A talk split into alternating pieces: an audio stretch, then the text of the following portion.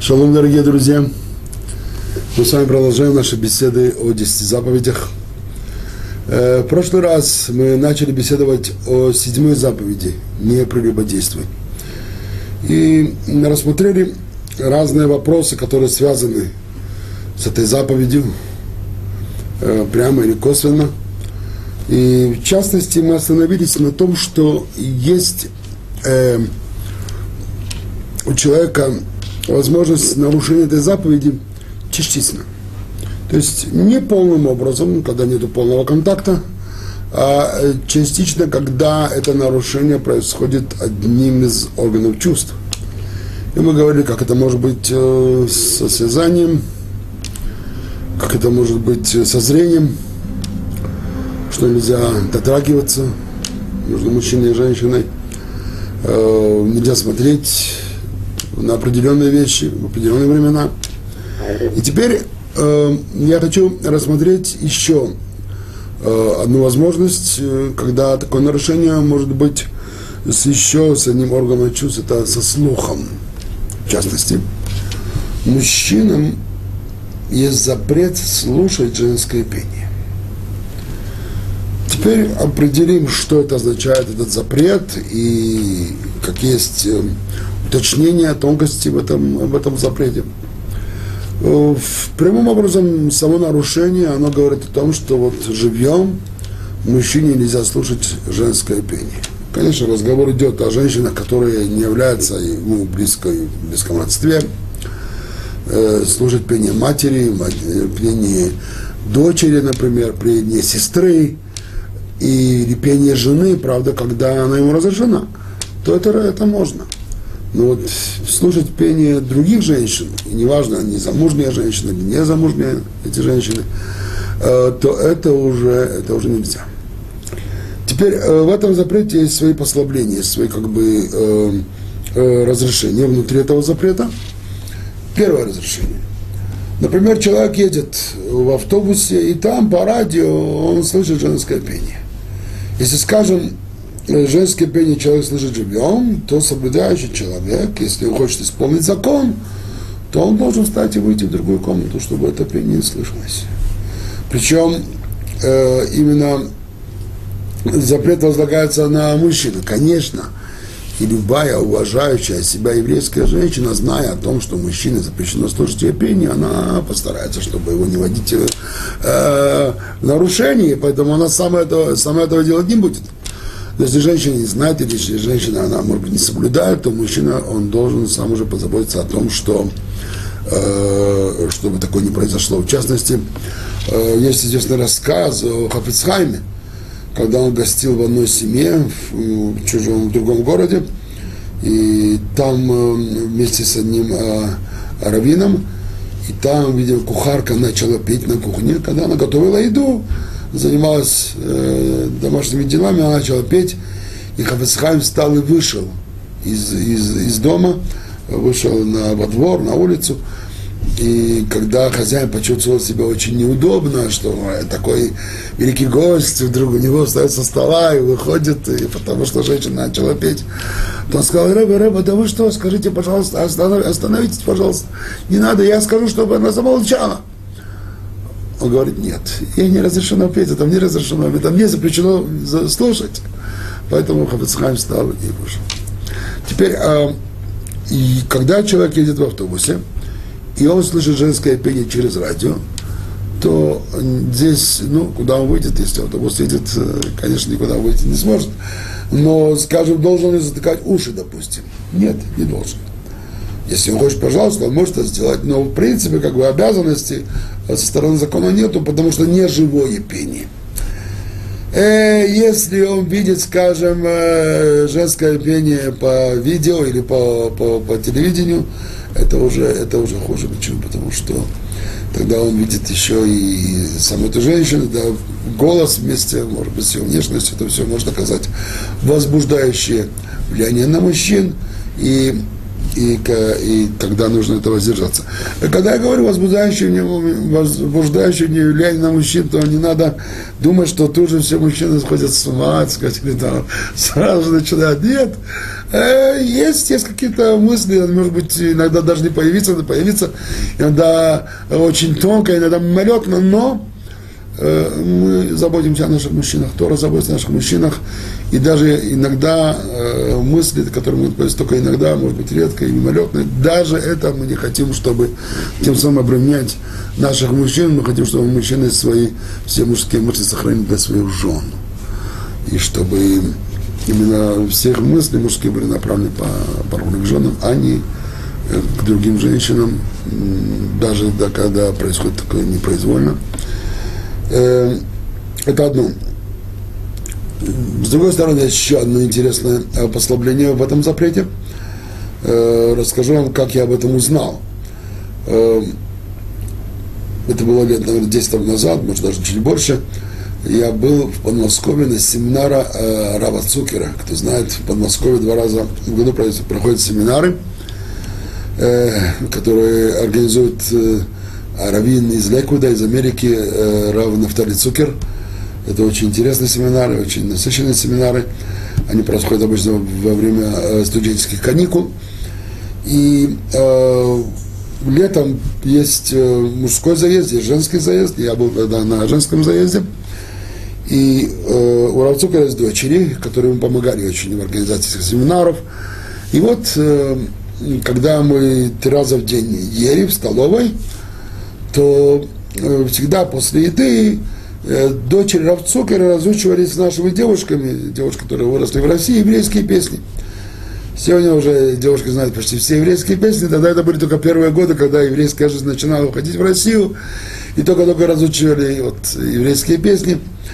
А, и мы, я еще один лектор, который был со мной, старались всегда побыстрее покушать, чтобы перед тем, как девочки начнут петь, встать и выйти. Выйти со столовой, чтобы не слушать женское пение.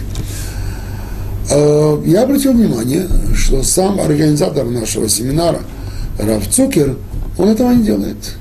Он не выходит со столовой, он остается там, и он продолжает кушать, когда там девушки э, поют, там много девушек, около ста девушек было, даже больше иногда было. А, и в мне было очень удивительно, я не понимал, вроде бы он должен был так поступать, причем он э, раввин, знающий Божие, чем я, и соблюдающий, может быть, более строго, чем я. И от него было как-то странно мне это видеть. Э, как-то увидев это, увидев это один раз, два раза, три раза, то я уже подошел, думаю, что надо тут выяснить, в чем тут дело. И задал ему вопрос, почему Рав не выходит, и когда девушка начинает петь, я понимаю, что тут есть ваши дочери, и вам можно слушать их пение, но тут же еще другие девушки, и, наверное, вам-то нельзя. Он удивительно посмотрел, так удивленно посмотрел на меня и говорит, Хайм, раз ты не знаешь, что? Ведь запрет, он только в том случае, когда поет одна женщина. Когда к его голосу можешь мужчина сконцентрировать свое внимание а, на ее голос. Но когда это групповое пение, это хоровое пение, когда не одна, а несколько женщин, то запрета уже нет. Запрет снимается. И он сказал, что э, об этом пишет известный авторитет логический Рамоши Файнштейн. И даже он привел э, свидетельства людей, которые сами видели, что когда как-то Рамоши Файнштейн находился в месте, где женщины пела, несколько женщин пела, и он не вставал, не вышел, и так как раз он объяснил, что это э, в этом случае это не запрещено.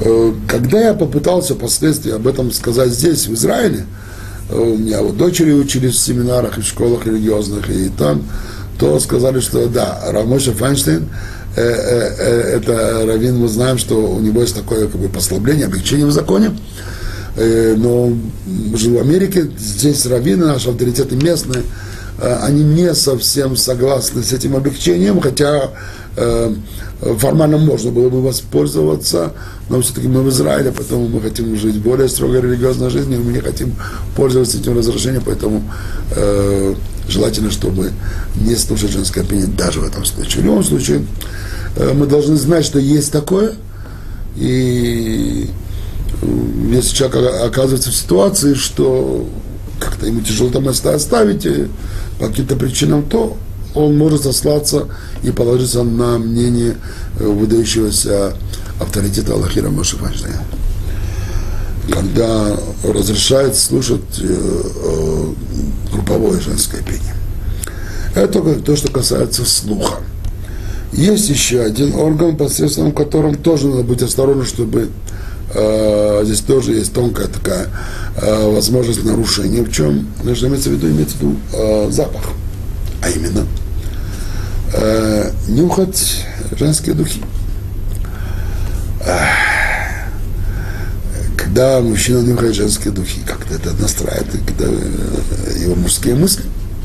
Ему это нравится, ему это делается как-то приятно, по-мужскому приятно. И поэтому мы стараемся избегать. Конечно, снова муж жена, тут это не вопрос, когда разрешены, снова это не запрещено. Но если это незнакомая или даже знакомая, но чужая девушка, женщина, еще тем более замужняя женщина, то этого нужно избегать по мере возможности. Да и сама девушка, сама женщина должна знать, что, э, безусловно, ей приятно быть надушенной, чтобы она приятно пахла, но она должна знать, чтобы ее запахи, они не расходились слишком далеко вокруг нее. Чтобы не было такого, что она сейчас вот надушилась приятными духами для того, чтобы задеть, задеть э, э, рецепторы, нюхательные рецепторы окружающих мужчин. Вот об этом не надо. Вот, для того, чтобы она чувствовала себя приятно, пожалуйста. Но, наверное, каждая девушка, она знает по своему опыту, где вот доза, доза, которую можно перейти. То есть надушиться для того, чтобы самой, самой ощущать приятно, либо для того, чтобы обращать чьи-то э, внимание. И здесь, конечно, девушка, которая хочет э, соблюдать э, принципы еврейской скромности, э, безусловно, здесь что делать. Иногда мужчина оказывается в тяжелом положении, знаете где, в автобусе. Автобус, тем более если давка и много людей, иногда бывает, что человек оказывается рядом с женщиной, которая пахнет, и это нелегко. Если можно как-то отойти в сторону, если это возможно, надо это делать, конечно. Ну, в любом случае, каждый человек уже найдет возможность знать об этих принципах, что когда есть желание соблюдать законы Торы, когда есть закон, желание исполнять то, что, чтобы знать, вот каких э, принципов надо придерживаться и на что надо обращать внимание. Идем дальше. Есть еще несколько тем, которые нам важно было бы э, их подчеркнуть. Один из вопросов, который многие задают его в связи с тем отношений между мужчинами и женщинами, это вопрос многоженства. Как известно, Тора не запрещает многоженство. Э, и тогда люди спрашивают, почему? Почему? Что, за, что стоит за этим разрешением? Что стоит за этим? Почему? Почему Тора вот такого вот разрешила? Э, иногда женщины, которые чувствуют дискриминированность себя, она спрашивает, а почему ей нельзя иметь несколько мужей? Ну, вопрос тоже надо на него ответить. Давайте начнем по порядку. ברוך אתה אדוני אלוהינו מלך העולם שהכל נהיה בדברו.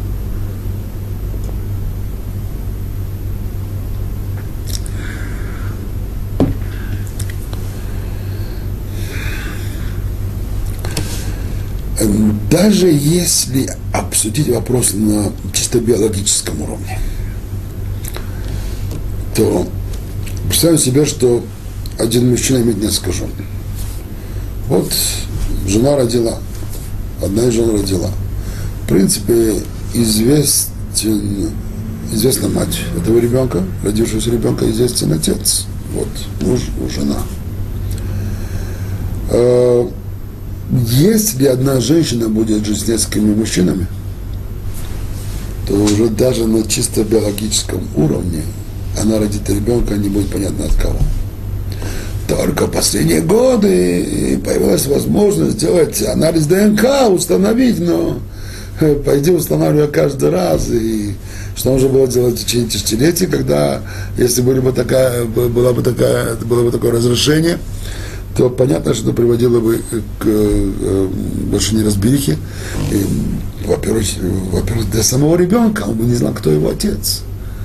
Когда ребенок растет с детским мужчиной, он не знает, кто его отец, то это наверняка будет э, очень плохо э, сказываться на его психологии.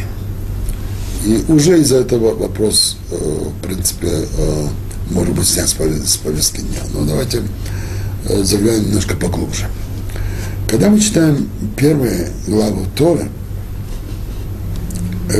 там есть такая фраза, это в конце второй главы. «Посему оставить человек отца своего и мать свою, и прилепится к, жене, к жене своей, и станут они единой плотью.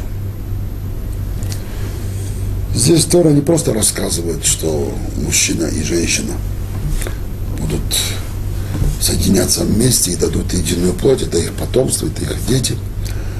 Говорится еще о том, что как Тора видит идеал отношений между мужчиной и женщиной. Именно посему оставить человек отца своего и мать свою – Какое-то время самые близкие люди для человека – это его отец и мать, но на каком-то этапе он их оставляет, и жена становится самым близким ему человеком. Теперь с ним связывает свою судьбу, с ним будет рожать потомство, строить свое гнездо, свой дом. И вот станут он единой плотью.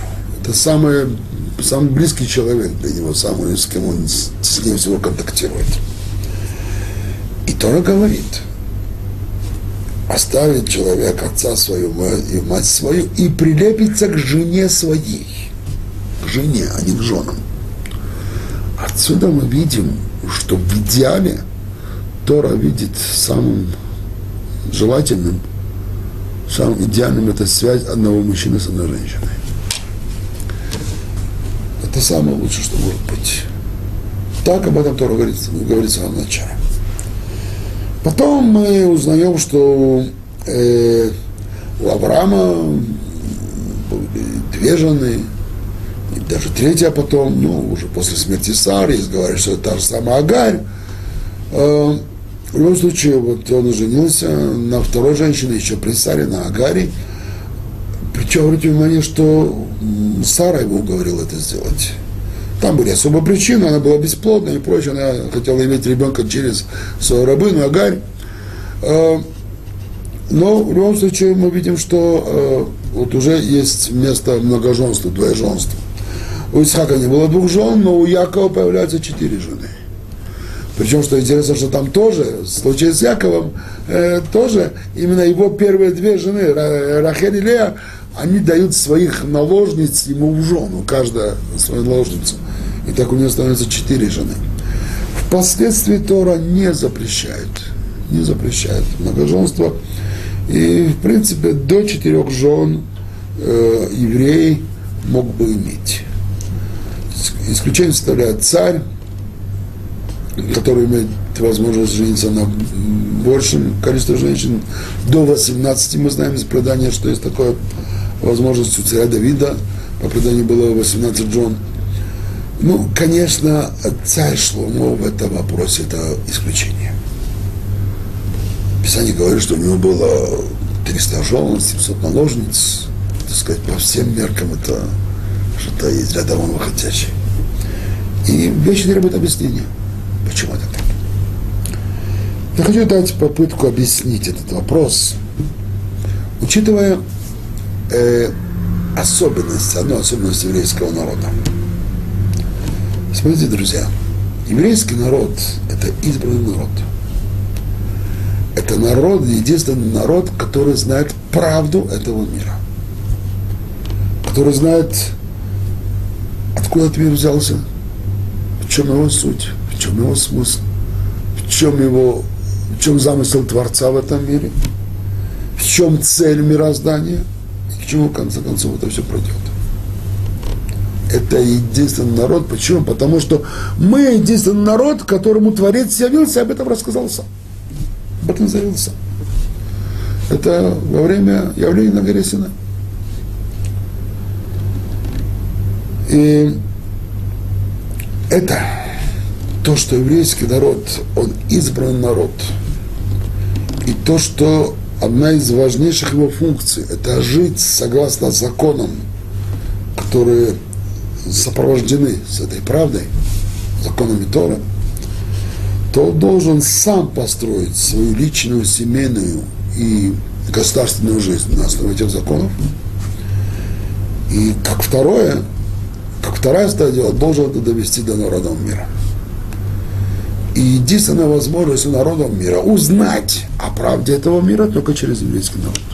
У них нет никакой другой возможности эту правду узнать. Когда евреи об этом заявляют на весь мир, это воля-неволя вызывает со стороны других народов зависть. Зависть. Почему только вы? Что вы такие уж хорошие? Вот евреи то, то нарушают, и то нарушают свои законы, сами не соблюдают. И вот там еврей там что-то своровал, и вот там что-то плохо сделал, и вот такой, и такой, и секулярный еврей, и религиозный, и такой. Это вызывает зависть. Почему именно вы таковы? Иногда эта зависть, она переходит в какие-то крайние проявления, переходит во вражду. И наш народ, он народ, который постоянно находится в войнах если мы изучаем, изучаем еще, начиная буквально вот первые, первые годы, десятилетия, столетия жизни нашего народа, постоянно были войны.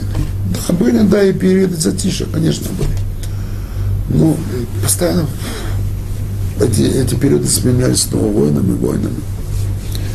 И корень этих войн скрывался именно в этой вражде, которая была порождена на зависти ненависть, которая была порождена на зависти. Э, то есть еврейский народ обречен на постоянные войны. Вот сейчас тоже. Вот создано государство Израиль, вот уже 62 года. Мы сейчас в 2010 году. И сколько войн нам пришлось перейти. Не было ни одного десятилетия, чтобы не было войн. А если одна, это уже хорошо. То были несколько и были такие большие войны, были маленькие стычки постоянно происходят. Э, терроризм свирепствует, слава Богу, в последнее время, как два года есть немножко затишье. Но никто не знает, сколько оно будет продолжаться, и оно тоже нарушается время от времени. То есть наш народ обречен на войны. Теперь сделаем шаг дальше. Если народ обречен на войны, то это, конечно, связано с жертвами. Скажите, пожалуйста, какая часть народа больше умирает в войнах? Мужская или женская? Наверное, мужская. Стало быть, наш народ именно в меру особенностей его судьбы, это народ, который обречен на то, что в нем постоянно мужская часть будет меньше, чем женская. А это вызовет статистически. Если есть разрушение только на одноженство, всегда вызовет то, что будет когда часть, причем довольно внушительная часть женщин, которые не найдут семью, не смогут построить семью. Они останутся соломенными вдовами. Статистика надо обрекает. Нет убежища этого. Теперь женщины, которые останутся так одиноки, к сожалению. Как они будут себя вести? Наверняка будут среди них праведные женщины, которые смирятся со своей судьбой, примут это как испытание свыше и сохранят свою честь и так проживут свою жизнь до конца. Но наверняка будут женщины, и, наверное, их тоже будет немало, которые не смогут удержаться и не будут искать контакты с мужчинами. И с какими мужчинами они будут вступать в контакты? С теми мужчинами, которые уже заняты другими женщинами, уже женаты на других женщинах. То есть это может провоцировать возникновение романтических треугольников. тогда нарушается мир в семье, это может спровоцировать всякие неурядицы. Пришла Тора и сказала, вот чтобы это не происходило, узаконить многоженство.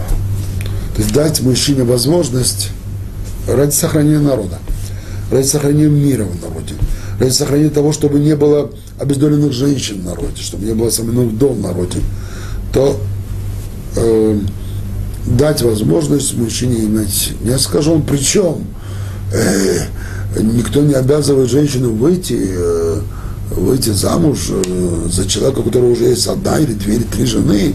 Э, если она хочет, пожалуйста, если нет, никто не заставит это сделать. На одном из семинаров Равцукера, э, когда мы затрагивали эти вот вопросы, разбирали, тоже это был женский семинар, я был свидетелем очень интересного спора между двумя девушками, праведными девушками, которые э, начали там вместе, мы это обсуждали эти вопросы, которые начали как бы спорить, вот какая позиция более верная. Она сказала, как? Чтобы я дала согласие, чтобы мой муж жил с какой-то женщиной. С какой стати?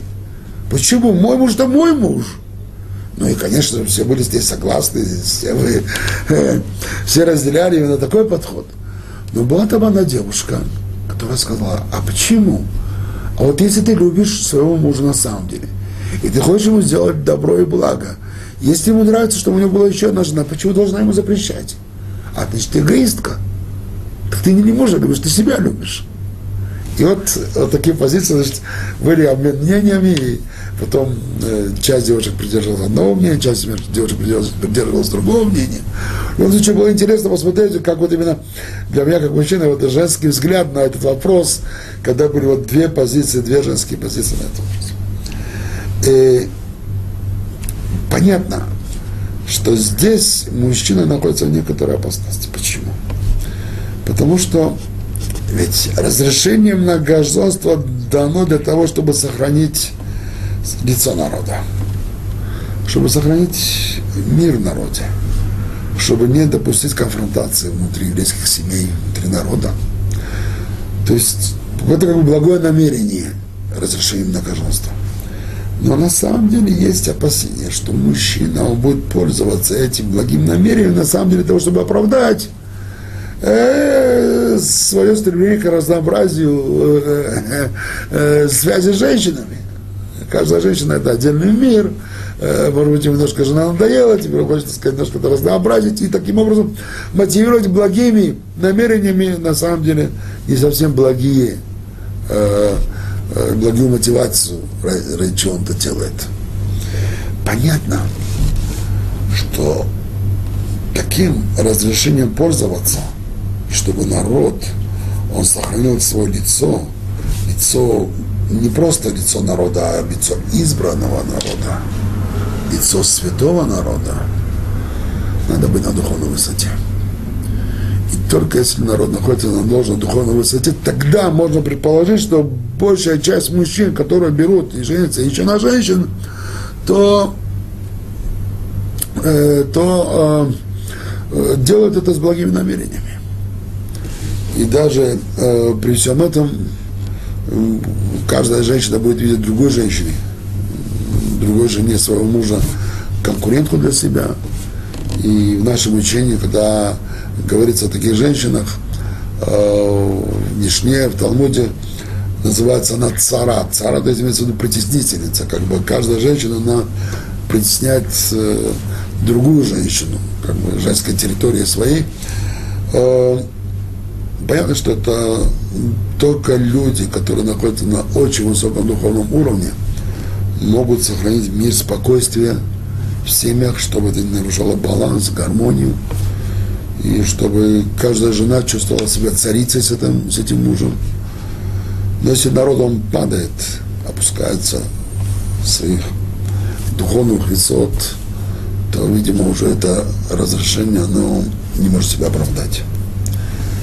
Именно такое произошло в X веке, когда наши мудрецы во главе э, с Рабину Гершином Маур Хагола, Равин, э, аллахический авторитет той эпохи, который жил в Германии, это было примерно в X веке, э, увидел, он и мудрецы увидели, что наш народ уже уже изгнание, галут, уже было уже почти тысячелетие галута, даже больше, и народ уже не находится на том уровне, духовном уровне, чтобы мужчины, взявшие еще одну жену или вторую, третью жену, делают это с другими намерениями. И это вызывает, видимо, чаще э, конфликтные ситуации в семьях.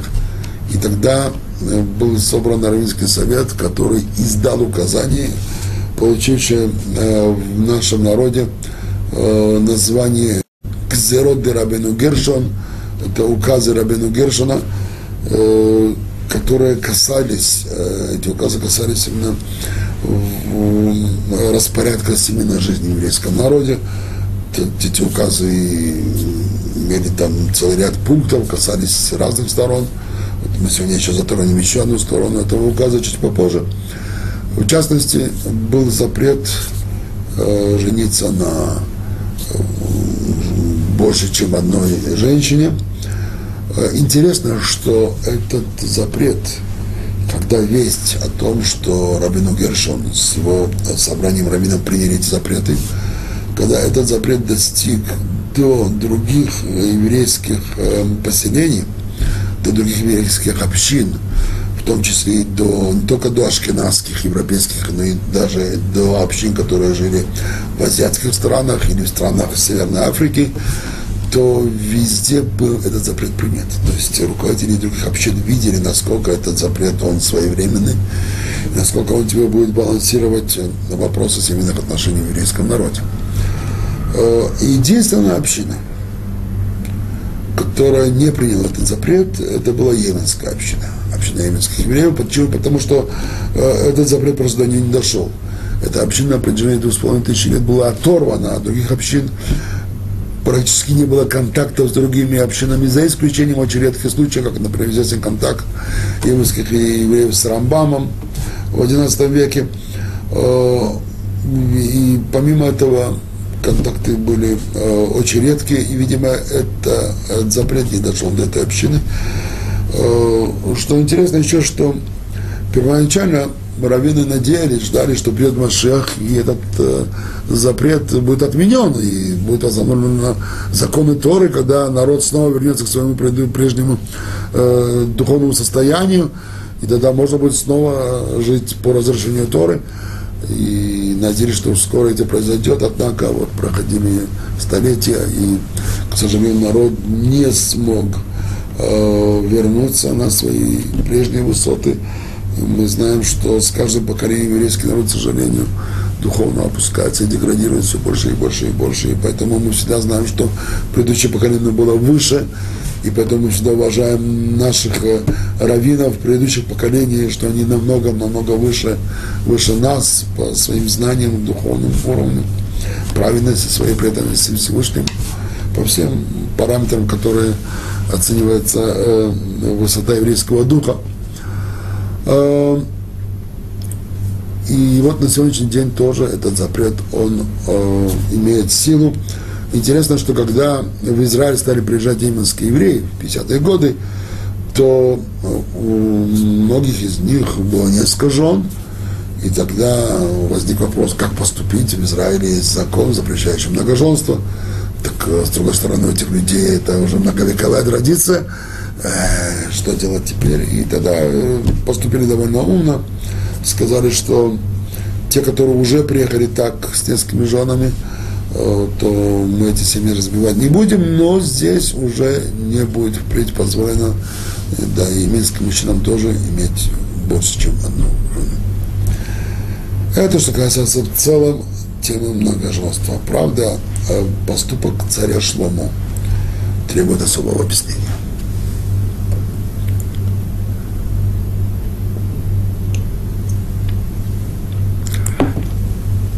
Тем более, что Тора дает особый указ царю не умножать слишком количество своих жен. Нет. Женщины могут оказать на него нехорошее влияние, э, могут повлиять на него дурно.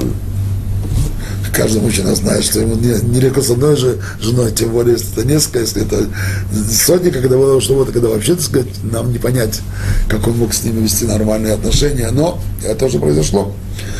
Но у Шлома были особые намерения. Дело в том, что Шлома видел, что еврейский народ постоянно в войнах.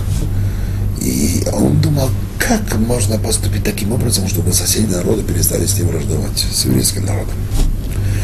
И вот этот ход, который он нашел, если он породнится с правителями соседних государств, других государств, то тогда они уже с ним вступят с ним в родство, и тогда будет пресечена возможность нападения со стороны еврейского народа. И на самом деле. Мы знаем, что 40 лет правления Шломо, 40 лет правления Шломо, не было в Израиле ни одной войны. Это было одно из самых таких немногих периодов, когда было полное затишье, и народ жил в достатке, в мире, в благополучии. Это все благодаря поступку Шломо.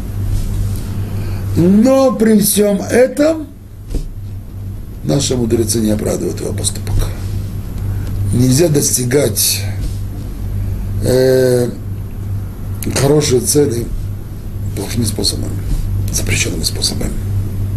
Главное запрещенными, потому что, может быть, кто скажет неплохой способ, но запрещенный способ достаточно. Если Всевышний нам это запретил, значит запретил. И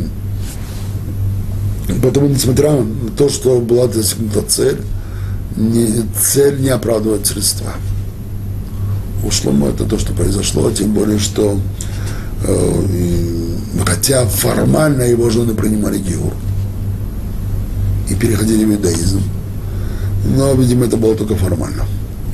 Потому что по своему мировоззрению, по своим традициям, по своему складу жизни, эти женщины стали поклонницами, и даже будучи э, женами еврейского царя, они продолжали служить своим идолам, и приносили воскурение, и жертвы, и прочее, прочее. И это все Писание ставит в вину самому Шлому. Вот это вопрос многоженства, которое, безусловно, сам по себе это интересная тема. И надо знать, что и в этой теме тоже есть какая-то своя база, свое миропонимание, свой взгляд, свои описания. И это, это очень важно знать. Э, еще один э, еврейский закон, которого также коснулся указ, коснулся указ Рабину Гершема, это закон Ибума и Хабицы. Что это закон Ибума? Есть история в главе Китецей. Это в книге Дворим. Есть э, такой закон, что если человек женится – и он умирает бездетным, то есть мецва, возлагается мецва на его братью, жениться на вдове умершего брата. Это вот процесс, когда э, живой брат женится на жене умершего брата, родного брата, называется процесс Ибум. Есть свой обряд Ибум, это делается в присутствии Равнинского суда, есть там своя обрядовая, процедурная сторона, формальная сторона, и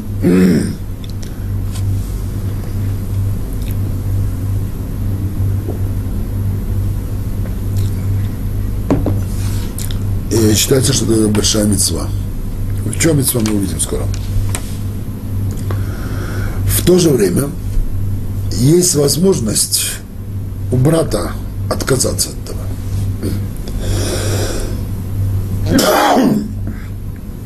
Э, если он отказывается, тоже есть некая процедурная сторона, тоже присутствие Равенского суда.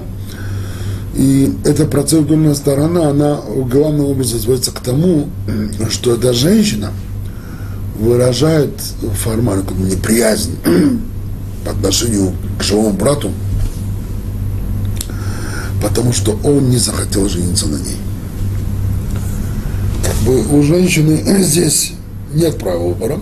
Она должна выразить согласие выйти замуж. То есть уже выходя замуж за мужчину, она дает согласие, что если в случае, не дай бог, ее муж умрет, и она останется бездетной, то тогда она может стать женой и его брата. У брата есть возможность отказаться от того. Почему так? Вроде бы странная вещь. Вроде бы снова дискриминация женщины. Так получается. Однако за этим законом стоит очень э, глубокая идея. Она связана с вопросом реинкарнации, переселения душ. И вкратце это идея состоит в следующем. Когда человек уходит с этого мира бездетным, то известно, что его душа, она не достигла исправления. Видимо, у него была какая-то задолженность определенная, почему эту душу забрали с того мира бездетным. Но в любом случае она не достигла своего исправления, и она должна прийти еще раз в этот мир для исправления. И оптимальный вариант для исправления – это когда вот брат умершего, живой брат женится на вдове, ребенок первый, который родится от этого брака, это будет душа умершего брата. То есть самые близкие люди умершего брата – это его любимая жена, это его родной брат. Именно они приведут его душу в этот мир, они его воспитают, они дадут ему возможность справиться этой душе. На самом деле, это заповедь, связанная с величайшим милосердием для души умершего брата. Вот женщина, она же будет теперь помогать своему бывшему мужу, душу, ду, ду, душе, душе бывшего мужа. Родной брат будет это делать. Тем, что они родят ребенка, они берут эту душу в этот мир. Поэтому, когда брат отказывается, если он не хочет это делать, то происходит процедура, когда женщина выражает неприязнь к этому брату. Есть формальная фраза, которая должна произнести, что вот почему ты такой нехороший, что не построил дом у своего умершего брата и не построил имя своему умершему брату. Теперь снова э, намерение этой митцвы очень высокое дать возможность исправить душе человека, причем через самых близких ему людей. Но тут же есть опасение. Представь себе, вот брат, же может жениться на вдове. Почему? Потому что он на самом деле заботится о душе брата. На самом деле так любит своего брата, он такой, чтобы его брат, его душа исправилась. Мы, евреи, особый народ, мы не думаем только о земной жизни, мы должны думать еще о жизни нашей души, вечности. И жизнь вечности зависит от нашей земной жизни. Поэтому важно, чтобы она здесь проходила правильно. И вот э, когда, э, когда он э, отказывается от этого, сначала когда он соглашается, почему он согласился на это? Почему он сейчас берет? Мы не знаем. Только он знает и Всевышний знает. Очень может быть, что у него самые благие святые намерения – но может быть и не так. А может быть, а вообще о не думает, никакого дела ему добра-то нету. И он просто прикрывается этим разрешением, потому чтобы разнообразить свою сексуальную жизнь с того умершего брата. Почему нет? То есть это вот такое тонкое лезвие, по которому он идет.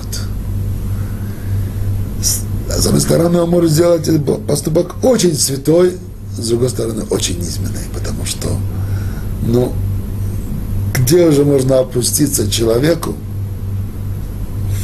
упасть в такую пропасть, чтобы наслаждаться ради наслаждения, телесного наслаждения вдовой умершего брата. Ну, по-моему, мне же тяжело, наверное, опуститься. И вот такая, такая опасность существует. Снова. Когда народ на должной духовной высоте, когда народ живет Торой, и тогда можно считать, что большинство мужчин, совершая процедуру и бум, они это делают с благими намерениями, очень хорошо. Если народ в целом опускается, теряет свое духовное достоинство, он в галуте, терзаем, гоним. Страшные вещи наш народ жил, пережил в галуте. Когда раввины видят, что уже большая часть мужчин, когда женятся в таких ситуациях, они это не делают с правильными намерениями. Намерения испорчены. Вот приходит здесь Рабейну Гершем и вводит запрет на ибум. Нету больше ибума. А что есть? Каждой ситуации, когда умирает бездетный мужчина, автоматически мы скажем ему брату, пожалуйста, откажись от женщины умершего мужа, сделай халицу. Будет делать формально халица, этот обряд формальный, и они разойдутся, и тогда женщина может построить свою жизнь, с кем она сама пожелает. Она свободный теперь человек, она вдова, свободный человек. У мужчины своя, своя жизнь. То есть, как бы раввины забрали у живого брата возможность построить семью с живого мужа брата, для того, чтобы поддержать, с каким намерением это делает. Вот снова, и вот Рабину Гершон, его указы коснулись также и этой темы, тему и Бума, и Харицы. Сегодня то же самое. Если когда такое происходит, дай Бог, то в Равинате призывают у живого брата вместе с вдовой, и тут же делают на месте обряд харицы, и так что до Ибума дело не доходит. И когда Бог даст, народ вернется снова в свое прежнее духовное состояние, тогда вернутся все законы в первоначальном виде, и тогда снова все будет обновлено. Теперь э, еще интересный момент, э, как Тора относится к измене в семейной жизни. Это неприятная вещь, измена. Не очень приятно об этом говорить, но надо знать. И Тора этого тоже касается. Ведь Тора – это учение о жизни. И поэтому, когда в жизни бывают разные ситуации, то Тора, она дает нам свое э, отношение, свою оценку ко всем этим сложным ситуациям. Итак, измена. Когда изменяет женщина, то Тора в этой ситуации относится очень строго, потому что женщина – это основа дома – если женщину она изменила, то этого дома уже нет. Дом разрушен. Тора вмешивается здесь, и она обязывает мужа дать развод жене. То, что женщина, она сделала нарушение, как замужняя женщина имела связь с чужим мужчиной, это, это, это отдельная история у нее. Но мы так рассматриваем сейчас только в отношении с ее мужем – то есть Тора вмешивается, говорит, этой семьи больше не существует. Тебе нужно это оформить, развод, все, разошлись. А, если мужчина изменяет, то снова, как поступок, конечно, порицается. Ни в коем случае нигде нет разрешения у мужчины изменять своей жене. Это запрещено, не дай Бог никому это делать. Но поскольку, в конце концов, у мужчины первоначально есть разрешение многоженства – в принципе, такое разрешение мы знаем, что оно имеется, то все-таки Тора относится к этому его измене э, не так, как, формально не так, как измене жены. И поэтому Тора как бы не заставляет здесь разойтись между мужем и женой. Конечно, если женщина, она не готова ему простить, и она будет требовать развода, наверняка получит его. Но э, формально Тора не обязывает, вот если уже мужчина изменил, разойдитесь. Конечно, это мужчине нужно хорошенько его наказать, надо ему дать, прочитать мораль, сделать ему образовательные курсы, как правильно вести э, в жизни. Это все порицается. Но в случае женщины Тора вмешивается и заставляет семью разойтись, а в этом случае нет. Мы понимаем почему. Есть разница между мужчиной и женщиной. Э, причем обратите внимание, что Э, для самой женщины она настолько цельная натура, что если она, э, находясь в связи с одним мужчиной начинает искать связь с другим мужчиной, она разрушает свой внутренний мир. Она себя делает, превращает в осколки. Э, я сейчас говорю внутренне, духовно, морально. Это страшное наказание. Она делает себе страшное наказание на своей душе. Что она вот разъединяет себя по разным мужчинам, и она не построена так, что она может с этим в мире жить. Мужчина еще может, если причем на какой духовной высоте, не, не всегда он может тоже. Но женщина вообще ни, ни в каком состоянии не может жить, быть цельной и быть в связи с нескольким мужчиной. Тем более, когда это разговор идет об измене, когда она делает это намеренно. Э, это что касается измены. Теперь, э, если произошло такое, что кто-то женщину взял силой, было насилие, она сопротивлялась, ничего не смогла сделать, было насилие, то в этом случае Тора не вмешивается, жена не запрещена мужу, как в случае измены – если э, есть какие-то между ними, тогда нужно им договориться, и если не согласны оба, тогда уже это надо делать в равенете решать. Но обязанности развесить нет. За исключением случая, если такое произошло с женой Коэна. Поскольку Коэн он служит в храме, то по отношению к его семейным э, вопросам есть отдельные указания, более строгая мера. Э, представить себе, что придет человек в храм и увидит коина, который там производит службу, и скажет, что вот он развлекался с его женой. Это осквернение храма на самом деле, это осквернение не только э, человека, семьи, это намного больше. Возможно, в этом может быть, есть, наверное, здесь другие причины, более высокие духовные причины, но уже это достаточно, чтобы понять, что если такое произошло у Коэна, то Тора запрещает в этом случае сохранять семью, должен развестись. Если же это не жена Коина, то тогда Тора не обязывает мужа и жену в случае насилия над женой развестись. И э, еще вопрос, который требует внимания – Э, это вопрос, это вопрос э, ихуд.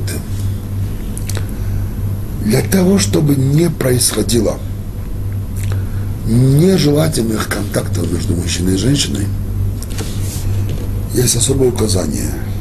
Начало Торы, это по отношению к замужней женщине, потом наши мудрецы это, э, этот запрет они распространили дальше на незамужних женщин. Запрет называемый ихуд. Вкратце, в чем смысл этого запрета? Запрещено мужчине и женщине, которые не являются мужем и женой, или в близком родстве, мать, сын, отец, дочь и так далее, брат, сестра, запрещено уединяться, находиться в таком месте, где они э, зам, находятся в замкнутой комнате, доме, и куда другие люди не могут войти без их разрешения, без того, чтобы не открыли дверь и так далее. Это запрет. То же самое, скажем, если где-нибудь в парке, в лесу, это не должно быть именно в комнате, может быть, какое-то укромное место э, и в таком месте, тоже запрещено. Даже если у людей нет никаких намерений, какие-то контакты, даже если хотят и вместе читать Таилим, даже в этом случае это запрещено. Почему? Потому что когда мужчина и женщина наедине, воля, неволя, это может спровоцировать на какие-то близость. И мы знаем, что иногда близость происходит так, что человек перестает просто собой э, владеть, и там может быть слово, взгляд, что-то, и потом уже люди теряют самообладание и может произойти все что угодно. Поэтому изначально есть э, запрет находиться в состоянии худ. Теперь э, я хочу затронуть один момент, который э, мне приходилось с ним сталкиваться. И и э, важно его знать. Например, я прихожу в дом к своему женатому товарищу. Его не оказывается дома. Жена говорит, он придет, должен скоро прийти. Могу ли я подождать у них в доме?